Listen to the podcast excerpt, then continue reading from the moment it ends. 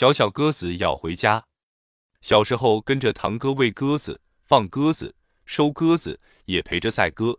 除了爱凑热闹外，也真的很想知道这些在岐山山谷中长大的鸽子被带到陌生的澎湖岛放行，怎能飞越海洋回到山里的这个小镇？这种万里归乡不惧远行的本领是怎么来的？鸽子以生理时钟判定方位。二十年后，我在美国的实验室也养了一大群鸽子，但那是做实验用的，为的是要了解鸽子靠什么线索来判定方位。我们把一百只鸽子载到五十里外的山区去释放，其中有八十八只回到实验室，表示它们都有返乡的能力。再从这八十八只中任选三十只，分成两组，都养在地下室。一组的作息时间如带，另一组则利用照明调整成昼夜颠倒。两个星期之后，把两组鸽子再塞到五十里外的山区释放。结果作息时间正常的都飞回来了，而夜颠倒的那一群却飞往错误的方向。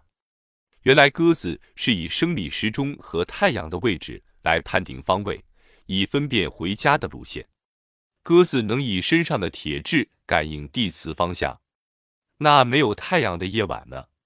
鸽子是否能根据满天的星斗来判定方位呢？为了证实这一点。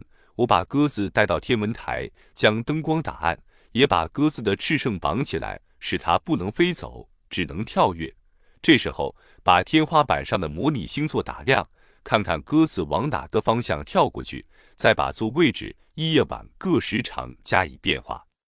很有趣的，发现鸽子的跳动方向竟然会根据时换星移的变化而有移动。那么，碰到乌云满布，白天不见太阳。夜晚不见星星的时候，鸽子怎么办呢？它就回不了家了吗？不然，他们会利用身上对地磁的感应来测定方位。如果在鸽子身上装一个破坏磁场的仪器，它就回不了家了。鸽子能利用生理时辰来观日影、定星座，更能利用身上的铁质来感应地磁的方向。聪明的不靠单一的线索来为未来定出方向。反观人怎么能不先衡量各种可能的线索，就为未来妄做决定呢？